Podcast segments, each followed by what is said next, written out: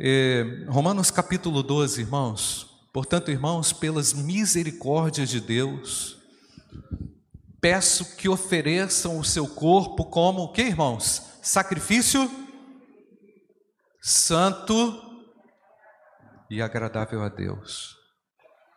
Este é o culto racional de vocês. E não vivam conforme os padrões deste mundo, mas deixem que Deus os transforme pela renovação da mente, para que possam experimentar qual é a boa, agradável e perfeita, o que, irmãos? Vontade de Deus. Porque pela graça que me foi dada, digo a cada um de vocês que não pense de si mesmo além do que convém. Pelo contrário, pense com moderação, segundo a medida da fé que Deus repartiu a cada um. Porque assim como num só corpo temos muitos membros, mas nem todos os membros têm a mesma função, assim também nós, embora sejamos muitos, somos um só corpo em Cristo. E o que, irmãos? Membros uns dos outros. Temos, porém, diferentes dons segundo a graça que nos foi dada. Se é profecia, seja segundo a proporção da fé. Se é ministério, dediquemo-nos ao ministério. O que ensina, dedique-se ao ensino. O que exorta, faça-o com dedicação. O que contribui, com generosidade. O que preside, com zelo quem exerce misericórdia com alegria. Como é que, como é, que é o amor, irmãos? O amor seja o que, irmãos? Sem hipocrisia. Odeiem o mal e apeguem-se ao bem. Amem uns aos outros com amor fraternal. Quanto à honra, deem sempre preferência aos outros. Quanto ao zelo, não sejam preguiçosos Sejam fervorosos de espírito, servindo o Senhor. Alegrem-se na esperança, sejam pacientes na tribulação e perseverem na oração. Ajudem a suprir as necessidades dos santos. Pratiquem a hospitalidade. Abençoem aqueles que perseguem vocês. Abençoem e não amaldiçoem Alegrem-se com, com os que se alegram, e o que, irmãos? Chorem com os que choram. Tenham o mesmo modo de pensar de uns para com os outros. Em vez de serem orgulhosos, sejam o que, irmãos? Solidários com os humildes. Não sejam sábios aos seus próprios olhos.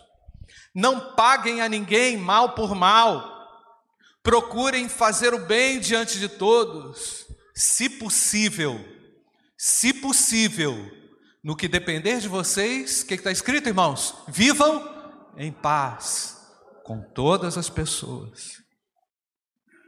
Meus amados, não façam justiça com as próprias mãos, mas deem lugar o que, irmãos? A ira de Deus, pois está escrito: a mim pertence a vingança, eu é que retribuirei, diz o Senhor. Façam o contrário.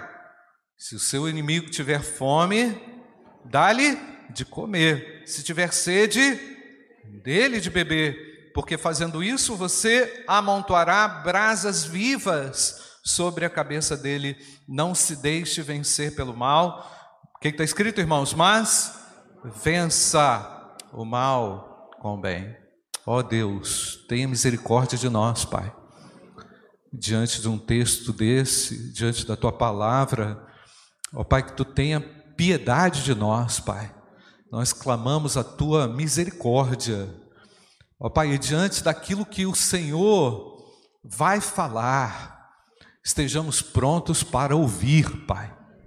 Ouvir atentamente a tua voz nessa manhã porque a tua palavra gera mudança. Ela é a mudança que eu preciso, que nós precisamos. Oro assim, Pai, em nome de Jesus. Amém. Irmãos, Paulo agora no capítulo 12 fala um pouco da necessidade de desenvolvermos relacionamentos transformados segundo a vontade de Deus. Relacionamentos transformados segundo a vontade de Deus. Do capítulo 12 até o capítulo 15, o apóstolo Paulo vai falar coisas muito relacionadas à vida dos santos, muito relacionadas à vida da igreja.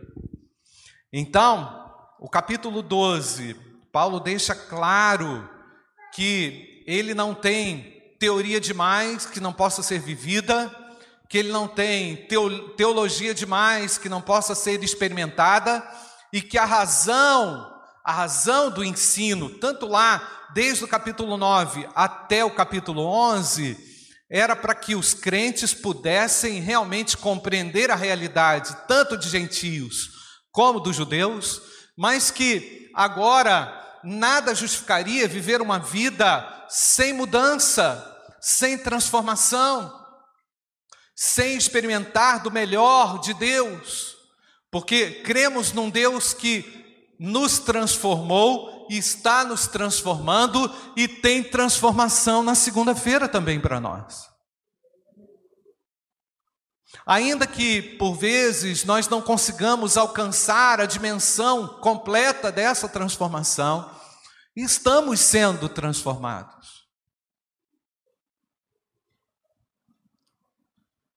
A pior experiência, eu digo assim, a pior situação de transformação que às vezes o indivíduo é, pode lembrar. Ah, eu fui transformado quando eu fui salvo lá em 1974, quando eu entreguei a minha vida a Jesus e ali eu fui salvo, eu fui transformado. Ora, mas e as outras experiências? Ora, e as outras situações? Ora, e a série de lutas intensas que você passa, que Deus permite que você passa, para que, que serve? Para treinar a nossa alma, para adestrar o nosso coração, para nos transformar à imagem do Filho de Deus. Amém ou não, irmãos? As perdas servem para isso, as lutas servem para isso, um desemprego serve para isso uma situação inesperada aí na sua família, um susto, nossa, ninguém podia imaginar que aquilo ia acontecer. Então, irmãos, o apóstolo Paulo não é, te, não é teórico que não consiga apresentar tudo que ensina, tudo que recebeu da parte de Deus, para que isso seja transformado numa conduta. É?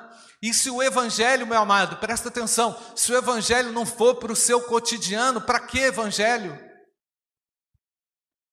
Para que evangelho se ele não não é útil no sentido de, de transformar você diante de uma realidade da enfermidade ou acadêmica, ou seja o que for, o evangelho é para ser vivido na plenitude. E se a centralidade, eu tenho falado um pouco sobre isso, irmão, se a centralidade do evangelho não estiver em vista, algo periférico toma conta. Por quê, irmãos? O nosso coração, ele se desvia facilmente. O nosso coração se é, desanda facilmente. Já facilmente somos desandados. Imagina se nós não estivermos centrados, irmãos. Então, centrar os nossos olhos em Cristo, focar a nossa mente em Cristo, focar o nosso coração em Cristo e deixar que o Espírito Santo trabalhe é o foco do cristão. Mas antes, irmãos, de prosseguir aqui, eu quero lembrar que eu e você, eu e você, salvos em Cristo, somos o povo especial de Deus na terra. Ninguém foi deixado para trás. Ninguém foi deixado aqui por acaso. Conversava ainda há pouco com o irmão Valdir, com a irmã Neuza, logo antes, antes do culto começar, do grandioso milagre que Deus fez na vida do Josian. Falei para eles: Deus tem um propósito muito grande. Amém ou não, irmãos? Você atravessa um livramento, Aí depois você fica assim, ah, estou feliz porque fui livrado, mas não lembra, né, não lembra a razão pela qual Deus faz as coisas? E qual é o seu propósito nisso? O que que Deus quer fazer comigo nessa situação? O que que Deus quer fazer com você nessa situação? Ele trabalha porque somos povo, eu e você somos povo de Deus, irmãos. E temos que olhar, irmãos, para a centralidade do evangelho, porque senão um problema periférico assume o controle da nossa vida, e aquilo é só um problema periférico, aquilo não é o centro da nossa vida, o centro da minha vida é Jesus Cristo. Tem muito crente que é pego de surpresa e não volta para o centro, irmãos. Ele fica só rodeado no problema. Ah, pastor, mas aquele problema exigiu de mim foco. Verdade, irmão, você tem que ter foco para resolver o problema, mas enquanto você está ali, não se esqueça que Jesus Cristo é o centro da sua história. Foi Ele que te redimiu. Ninguém está livre, irmãos, de uma enfermidade, de uma doença, de um desemprego, mas até nessas situações, Ele é Deus. Então, irmãos, é, é, é, Deus, Deus muda a história de outras vidas. Ah, você quer que o, seu colega lá de trabalho seja mudado, seja transformado, mas ele muda a história de outras vidas através de vidas que já foram mudadas. Vidas transformadas inspiram outras outras pessoas, né, irmãos? Então, à medida em que você vai se renovando, à medida em que você enfrenta as circunstâncias, você também vai servindo de inspiração para um colega de trabalho que está afundado, de um amigo que não sabe como sair de uma situação. E eu creio que Deus quer usar a igreja e está nos usando, irmãos, está usando a cada um de nós nesse tempo onde vemos tantas mazelas, tantas pessoas enfermas, enfermas na mente. É verdade ou não, irmãos? Quantas pessoas que estão ainda descentralizadas, estão fora do eixo. Quantas pessoas também, amigos seus, ou até mesmo você mesmo, que está enfrentando enfrenta aí uma situação de perda na sua família, na sua casa, não era mais, não é mais como era. E ontem, irmãos, quem foi lá no CCI viu? Uma alegria sem fim dominou o nosso coração. Verdade ou não, irmãos? Por que, que dominou o nosso coração? Porque o clima que Deus estabeleceu ali entre nós, irmãos, foi um clima de comunhão, de alegria. Foi ou não, irmãos? De, de diálogo, assim, de paz. Nunca vi tanta gente junta. Seguramente mais de 500 pessoas, só de meninos tinham mais de 200. E sei, ah, pastor, realmente nós estamos numa pandemia. É verdade, irmãos. É verdade. É verdade, mas tem tantas outras verdades que superam isso. É ou não, irmãos? Tem tantas verdades espirituais que a palavra de Deus nos garante, que nos ajuda a enfrentar isso. Que a gente não vai cansar de dizer por quê, irmãos? Porque a igreja, se ela for tomada pelo periférico, ela deixa de ser igreja. Então, às vezes lá na sua família, presta atenção aqui, você é a única referência do Evangelho. Às vezes lá no seu trabalho, você é a única voz sensata e razoável, dentre tantas bobajadas que se fala, dentre tanta mentirada, dentre tanta desesperança, Como falta, irmãos, como o apóstolo Paulo diz aqui, como falta equilíbrio. E nós vamos olhar aqui para esse texto, irmãos, entendendo que nós somos o povo do equilíbrio na terra. Amém ou não, queridos? Nós somos esse povo que, através da centralidade do Evangelho, encontra uma maneira de viver abençoada, regrada, disciplinada, orientada pelo próprio Espírito Santo de Deus e orientada também pelas mudanças que ele realiza através da renovação da nossa mente.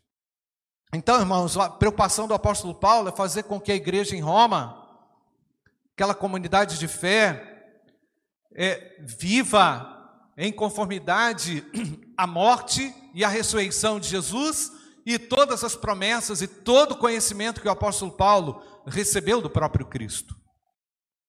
Então, o John Stott falando sobre o Romanos 12, ele diz o seguinte: é, é doutrina e dever, é fé e conduta. Doutrina e dever, fé está relacionado também à conduta. E eu quero fazer pelo menos quatro considerações nesse texto aqui, irmãos. São, são relacionamentos em quatro dimensões. Eu vou falar hoje apenas sobre duas dimensões.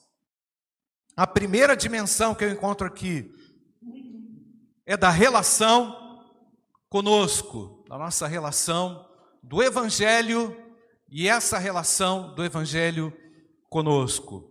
Então, o apóstolo Paulo aqui, o marco zero e o marco inicial desse texto é que o crente ele se relaciona consigo mesmo em total honestidade, em total consciência daquilo que ele é, não só na perspectiva espiritual, mas também na perspectiva do seu próprio corpo.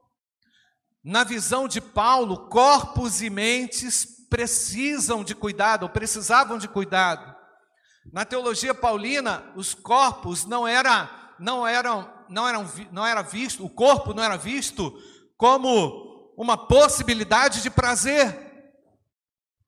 Os romanos tinham realmente essa noção de que os corpos existiam essencialmente para o prazer.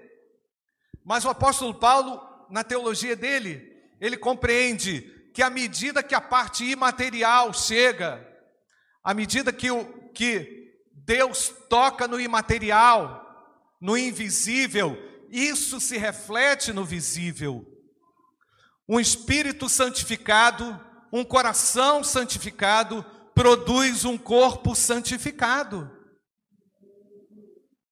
Um coração impactado pela beleza de Deus, isso se reflete também na beleza de Deus através do corpo. Aliás, no Antigo Testamento já havia esse conceito de que o espírito alegre faz o que, irmãos? Aformoseia o rosto, ou seja, somos uma unidade indissociável. O apóstolo Paulo compreendia que essa unidade era, era impossível desvincular, então não tinha essa, ah, eu sou santo no meu espírito, ou então eu tenho, eu tenho a capacidade de compreender as verdades de Deus pela via espiritual, mas se isso não se reflete na sua conduta, tem alguma coisa faltando tem, tem alguma coisa errada. Porque corpos e mentes, na compreensão do apóstolo Paulo, são impactados de uma única forma, de uma da mesma forma, porquanto não podemos e não conseguimos nos separar, nos dividir. Então, é essencial sabermos isso, irmãos, que assim como uma casa que abriga os moradores, o espírito também é morada, o coração é morada do Espírito Santo. Nos transformamos na morada do Espírito Santo de Deus. O apóstolo Paulo já é, em Coríntios já tinha falado isso. O Espírito Santo habita em vocês. Então, o Espírito de Deus que faz morada nos corpos daqueles que foram entregues ao Senhor, foram salvos, precisam viver em uma coerência. Então, meus amados, precisamos saber cuidar da nossa mente e é preciso saber cuidar também do nosso corpo, valorizando a obra de Deus, que ela é integral em nós. A percepção de Paulo era a seguinte: o corpo, o que é então, pastor, na teologia de Paulo? O corpo, na teologia de Paulo, é um veículo.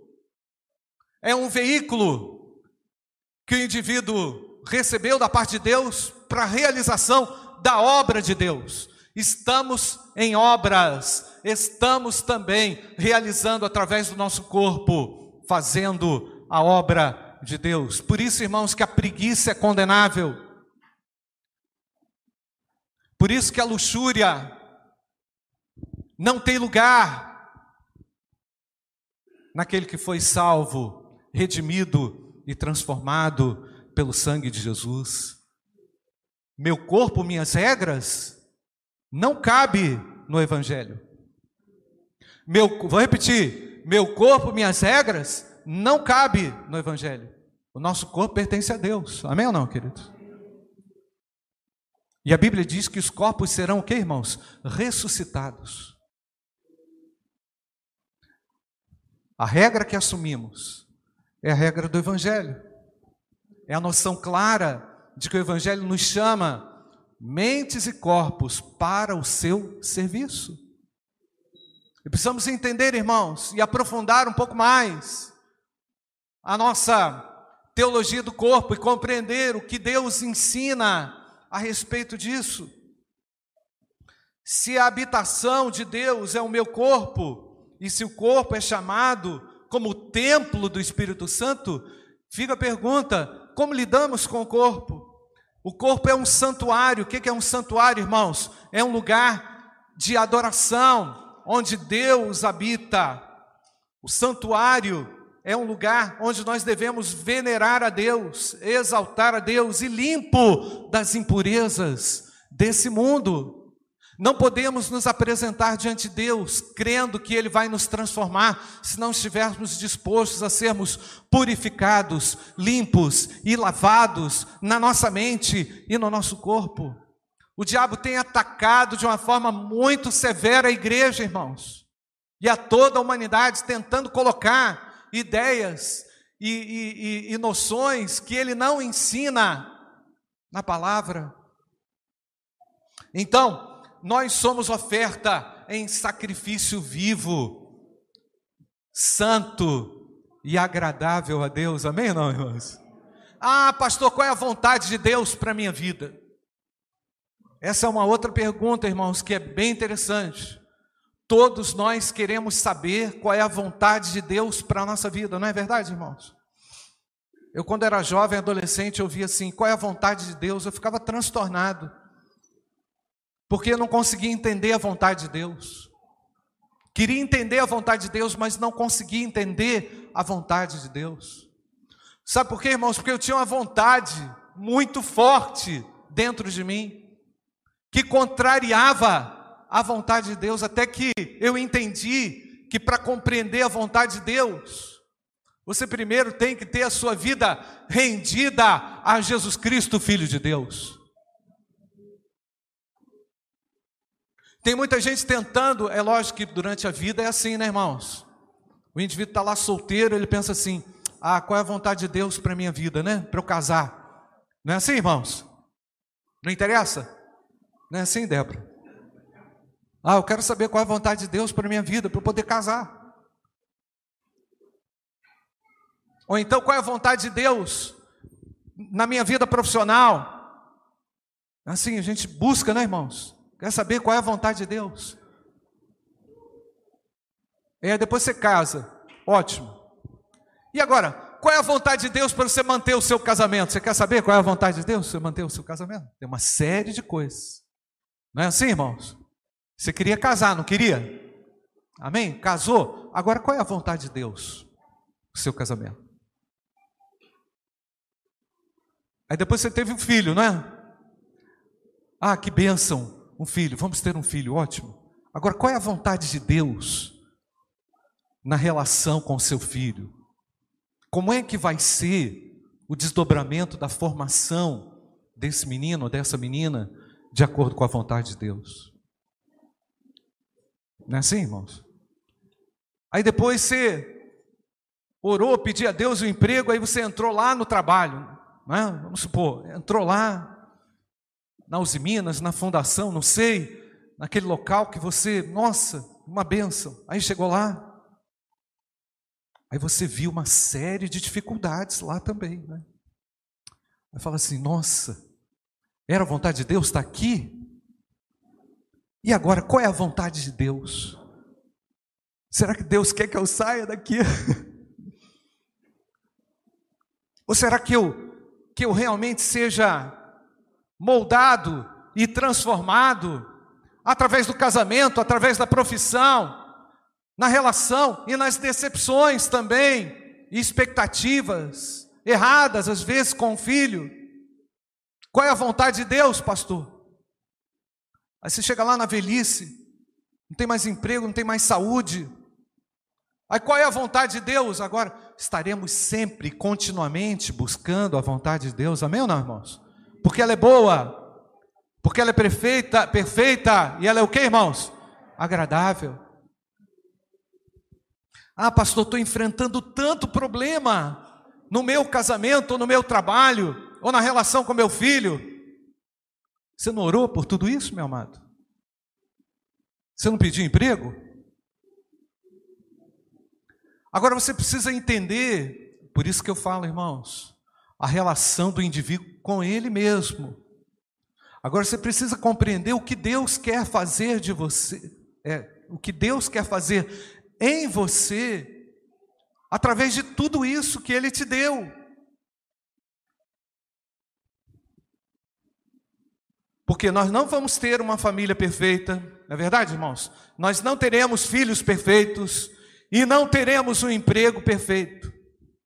Mas nós podemos experimentar da boa, da perfeita e da agradável vontade de Deus. Então, tem muito cristão que deixou de experimentar a vontade de Deus, porque a mente do indivíduo ficou fechada, ela não se renova, ele ficou totalmente limitado com aquela situação. Ah, recebi emprego, estou com um emprego legal, mas eu tenho que trabalhar até seis horas da manhã, e o cara não está afim, ele não quer, ele não consegue, ele não se adequa, ele não se ele não entende qual é central, o papel da centralidade de Deus. Às vezes num plantão, num sacrifício, numa enfermidade, numa situação adversa.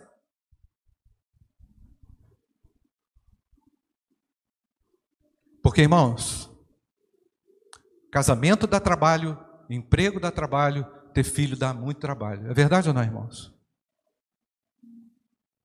E nós não vivemos Vou destacar aqui, ó. Nós não vivemos uma vida para nós, nós vivemos a nossa vida para Deus. Amém, queridos? Corpos, mentes e alma em total sacrifício vivo e agradável a Deus. Pastor, não sei o que aconteceu com a minha vida, que a minha vida espiritual parou. A minha vida espiritual parou pode, essa paradeira, ela pode estar perfeitamente sintonizada com isso que o apóstolo Paulo fala no versículo 1. Volta aí para mim, Lucas, versículo 1. Vamos ler de novo, irmãos, em uma, em uma só voz. Portanto, vamos ler, irmãos. Portanto, irmãos,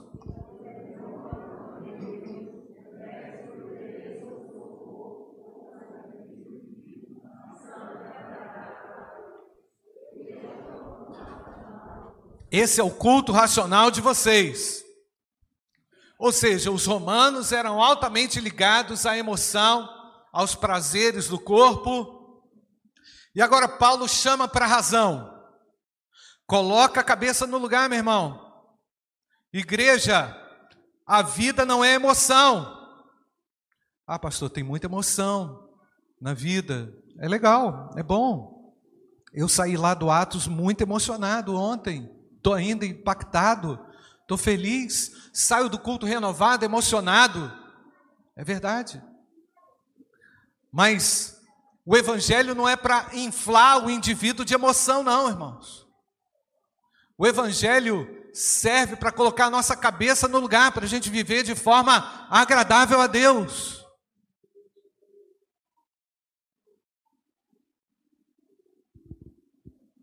O evangelho que serve para inflar o indivíduo de emoção pode adoecer esse indivíduo, pode gerar uma doença. Então Paulo chama para a razão. Vem cá, vocês são povo de Deus? Vocês são filhos de Deus? Então ofereçam-se em sacrifício vivo, santo e agradável a Deus, que é o culto racional de vocês. Vivam de uma forma cultica, de uma forma razoável, coerente, entendendo que a vida é muito mais do que emoção.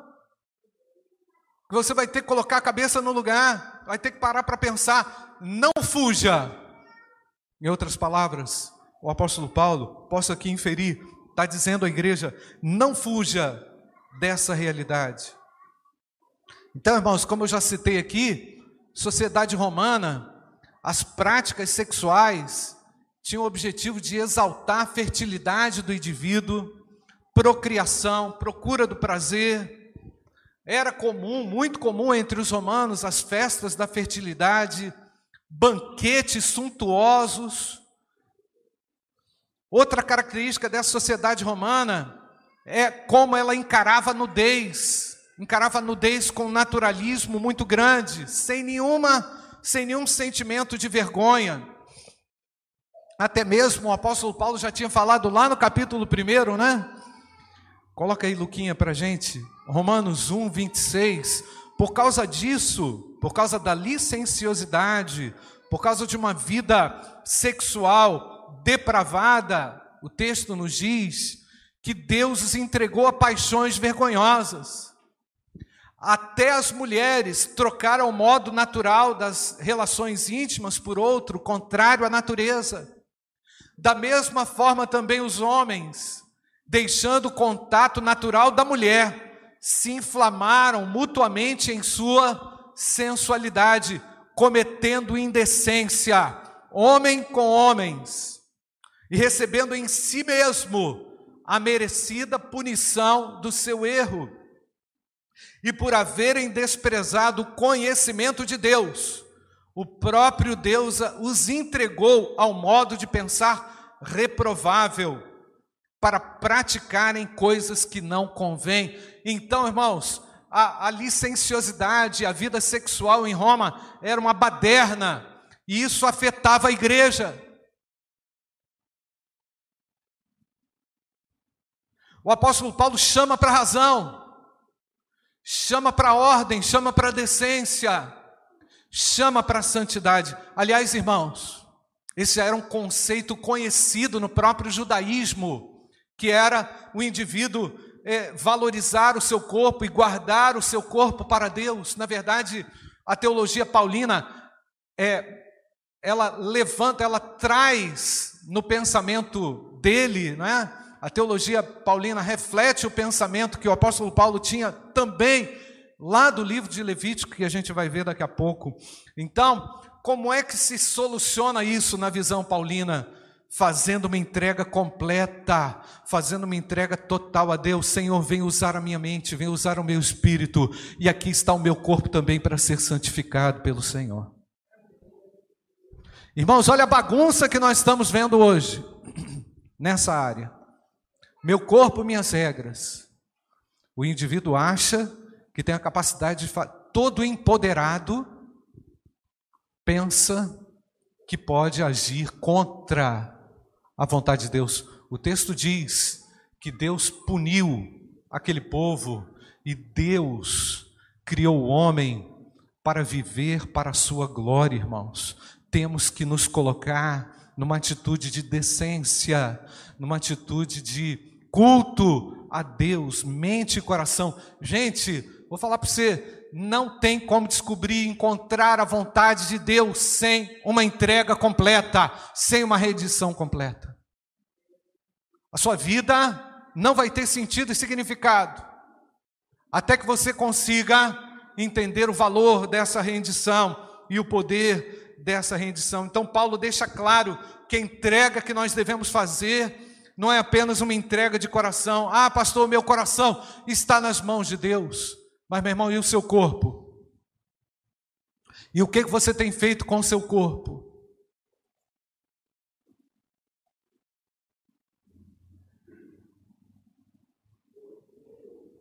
Vou ler o texto de Levítico, capítulo 18, verso 1 até o verso 5. Vamos ver lá. O Senhor disse a Moisés, texto que eu citei há pouco: Fale aos filhos de Israel e diga-lhes: Eu sou o Senhor, o Deus de vocês. Não façam como se faz aonde, irmãos? Na terra do Egito, onde vocês moraram. Nem façam como se faz na terra de Canaã, para onde eu os estou levando. Não andem segundo os estatutos desses povos. Cumpram os meus juízos e guardem os meus estatutos para andarem neles. Eu sou o Senhor, o que mais, irmãos? O Deus de vocês. Portanto, guardem os meus estatutos, guardem os meus juízos, aquele que os cumprir por eles viverá, eu sou o Senhor. Amém, amados? Nossa mente, o nosso corpo, o nosso andar, a nossa maneira de ser, ela é, tem que ser não, ela é diferente do povo que não conhece a Deus. Então, só para fechar aqui, irmãos, para a gente avançar no segundo D, a segunda dimensão, Paulo quis dizer que a vontade de Deus só pode ser entendida quando houver uma entrega completa, corpo e mente. Paulo quis dizer que a vontade de Deus só pode ser entendida quando acontece uma mudança de mente, e aí você tem a oportunidade de compreender a vontade de Deus. E agora, irmãos, a segunda dimensão de relacionamentos que Paulo coloca aqui, que é o segundo R, Primeiro R, relacionamento comigo, corpo, alma e espírito. O segundo R é o relacionamento com os dons espirituais. Vamos ler de novo versículo 3. Porque pela graça que me foi dada, digo a cada um de vocês que não pense de si além, mesmo além do que convém. Pelo contrário, o que está escrito, amados? Pense com moderação segundo a medida da fé que Deus repartiu a cada um. Ah, pastor, está falando que equilíbrio, a moderação, tem a ver com essa parte que eu recebi de Deus? Sim. Você percebe, irmãos, que para a gente poder alcançar essa dimensão do equilíbrio, ou seja, pensar de forma coerente, para o indivíduo não ter uma ideia de si além do que convém, que é o famoso, o cara está cheio de si, né? O cara está se achando, né? Ele está cheio de si. Eu não posso ficar tão cheio de mim, mas eu também não posso ficar tão distante daquilo que eu sou aos olhos de Deus. E a fé, segundo Paulo, é aquela que vai me dar a condição de eu ter um pensamento adequado, um pensamento coerente, em consonância com a centralidade do Evangelho e com o propósito de Deus para a minha vida. Então, quando você percebe um indivíduo muito fora de si, muito exaltado, muito cheio de si, você consegue perceber quão viva ou quão morta é a fé que está lá dentro dele, né, irmãos? Porque eu consigo essa medida, eu consigo essa medida de equilíbrio por aquilo que Deus concede a mim. E o nosso Deus é um Deus de moderação. Amém ou não, irmãos? É um Deus justo. É um Deus equilibrado. Ah, pastor, estou fora do equilíbrio. Meu irmão, ora, busca Deus. Ah, pastor, não estou conseguindo entender as coisas como realmente elas são ou como elas deveriam ser.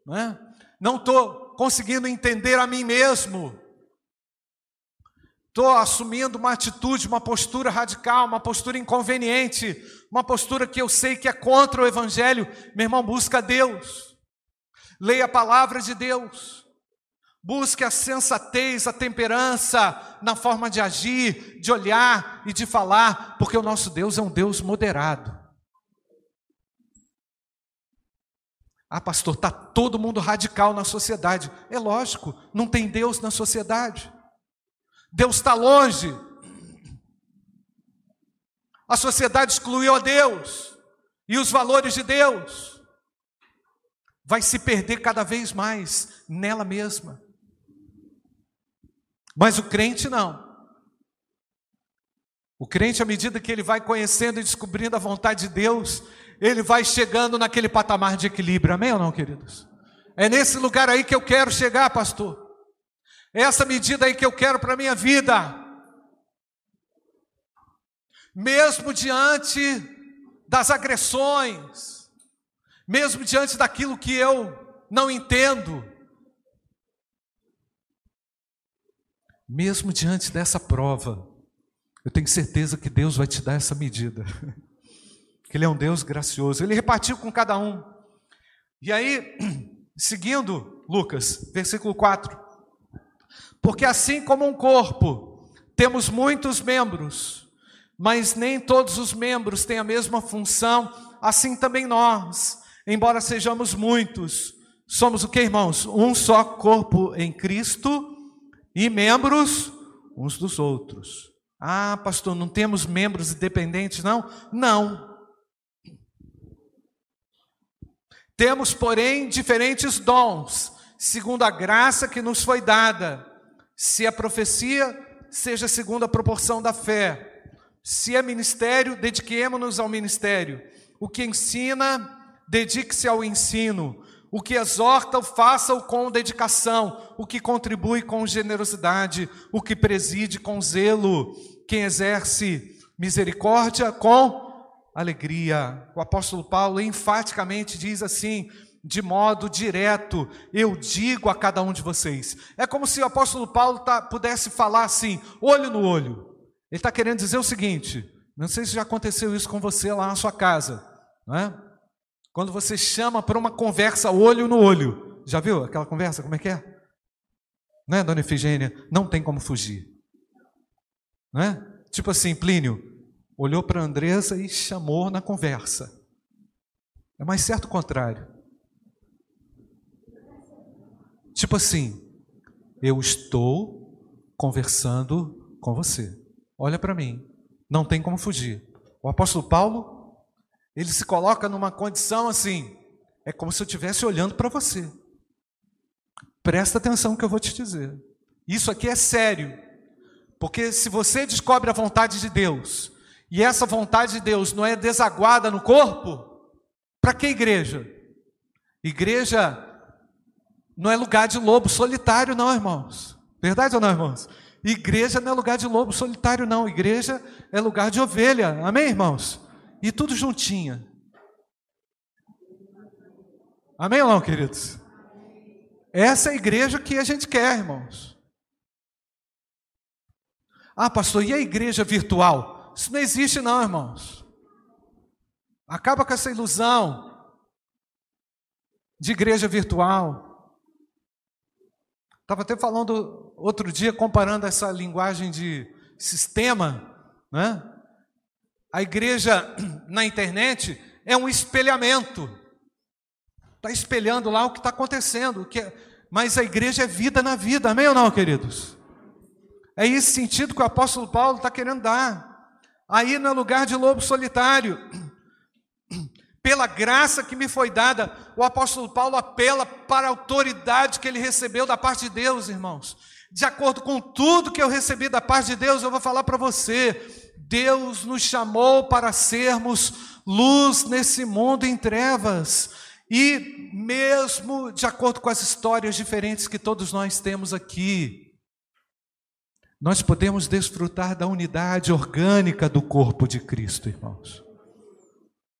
Isso não é uma ilusão, isso não é uma anestesia, isso é uma verdade, pois o Espírito Santo de Deus nos une como diferentes.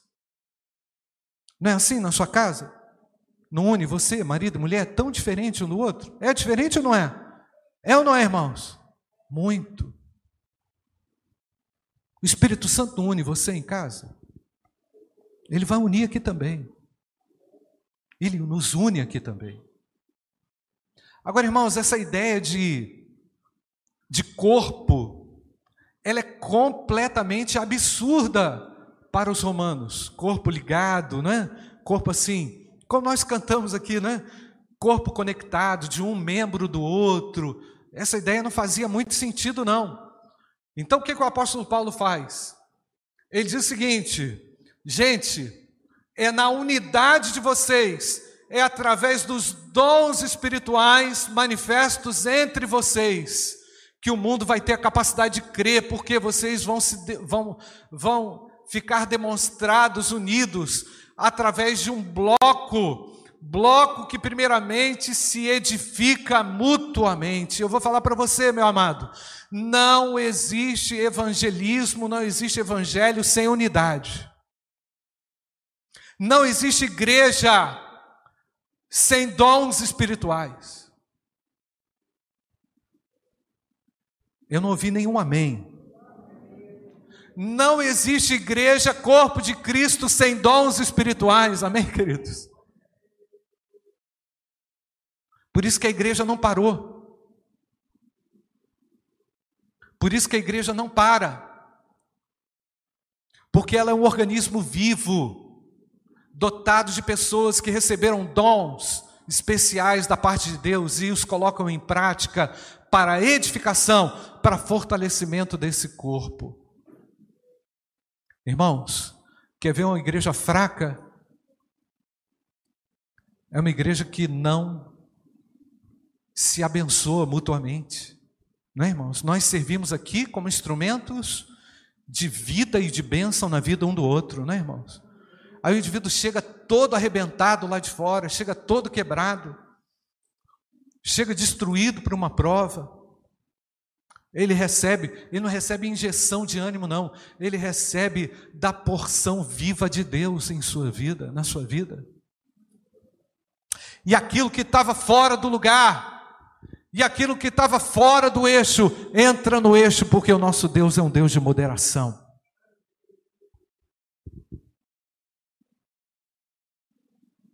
Então, a igreja em Roma é multiética, multirracial, formada por tanta gente diferente, por tantos pensamentos diferentes, influências greco-romanas, influência judaizante, e o apóstolo Paulo chama a igreja por equilíbrio, chama a igreja para um ponto de responsabilidade, buscando a sua santificação, compreendendo o valor de ser santo no seu, no seu espírito, no seu coração, mas o valor também de ser útil na mutualidade através dos dons espirituais, irmãos.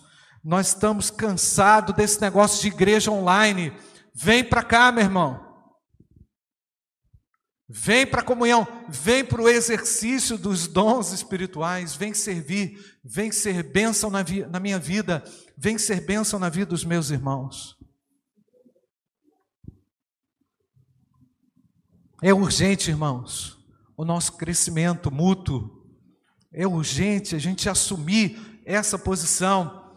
É urgente assumirmos a nossa postura como aqueles que conhecem a vontade maravilhosa e excelente do nosso Deus. Eu quero orar com você. Será que há algum impedimento? Feche seus olhos. Será que há algum impedimento para você se tornar um instrumento de Deus aqui? Creio que não. Se existe algum impedimento, esse impedimento tem que cair. Será que tem algum desvio de conduta aí na sua vida que está te fazendo um lobo solitário, meu amado? Será que há alguma alguma Será que há há algo impedindo você de ser uma entrega agora completa a Deus? Somos corpo, somos uma unidade orgânica promovida pelo próprio Deus. Nós vamos cantar mais uma vez essa música. Feche seus olhos aí, onde você está. E quem sabe hoje seja o momento de você colocar-se como uma entrega viva diante de Deus. Pastor, eu estou aqui não só para compreender a vontade de Deus para a minha vida, mas eu quero compreender a vontade de Deus aqui no corpo, que é a igreja.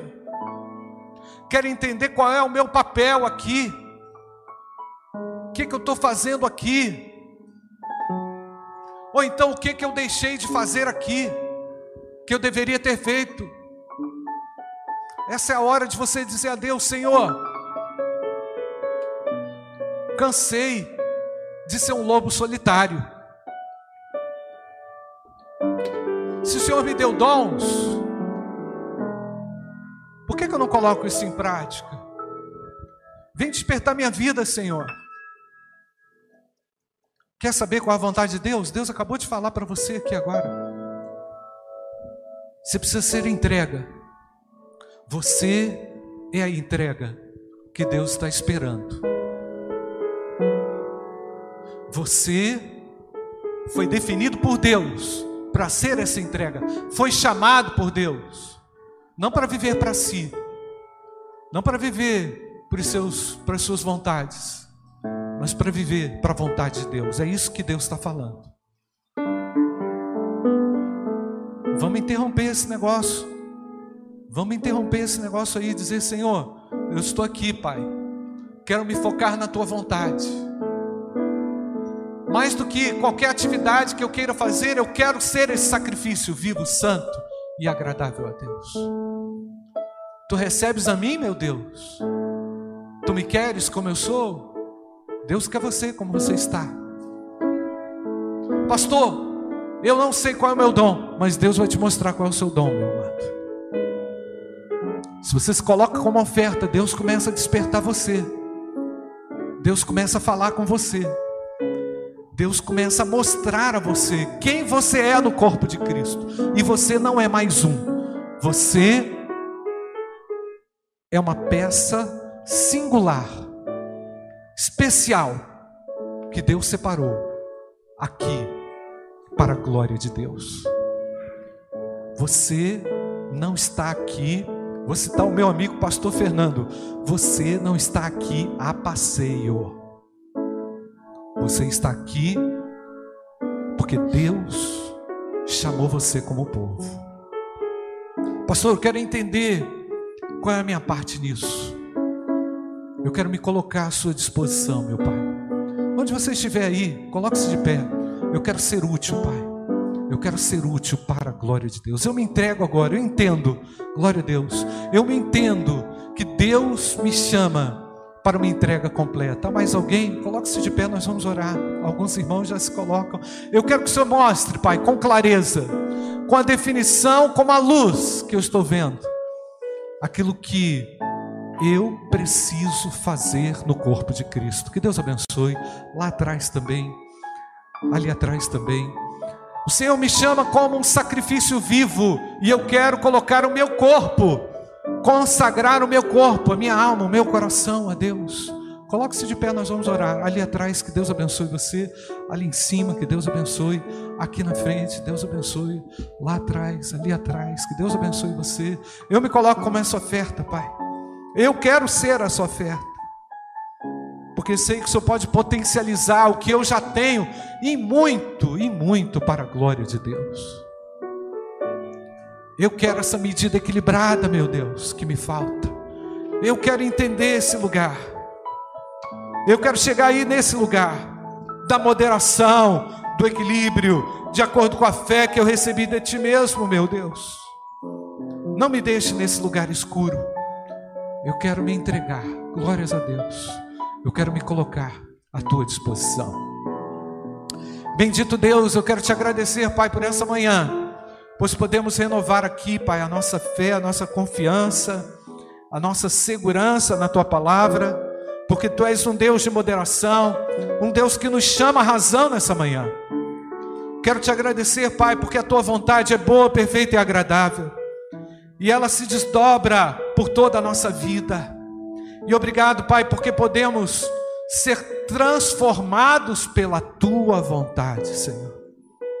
E é isso que nós queremos, Pai sermos ainda mais lapidados por essa verdade. E à medida que nós nos entregamos, nós, como oferta ao Senhor, nós vamos sendo trabalhados. E eu sei que o Senhor está trabalhando de uma forma mais intensa sobre a vida dos meus irmãos.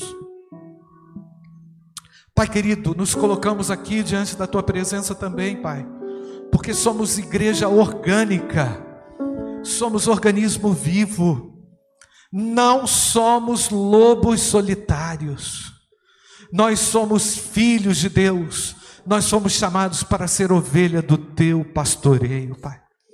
E queremos, Pai, urgentemente nos colocar à tua disposição para servirmos uns aos outros. Nos colocamos e nos apresentamos aqui como essa oferta viva. Venha nos receber, Pai. Venha nos acolher e nos abençoar. Nós oramos em nome de Jesus. Amém. Ela é a verdade absoluta para as nossas vidas, Pai. Nos entregamos nessa manhã como oferta viva a Ti, Pai. Vem usar a Tua igreja, Senhor. Despertar os Teus filhos cada dia mais para um real avivamento, verdadeiro avivamento. Ora o amor de Deus, o Pai, a graça infinita do nosso Senhor e Salvador Jesus Cristo e as consolações do Espírito Santo de Deus repousem sobre todos nós, hoje e para todo sempre. Amém. Amém.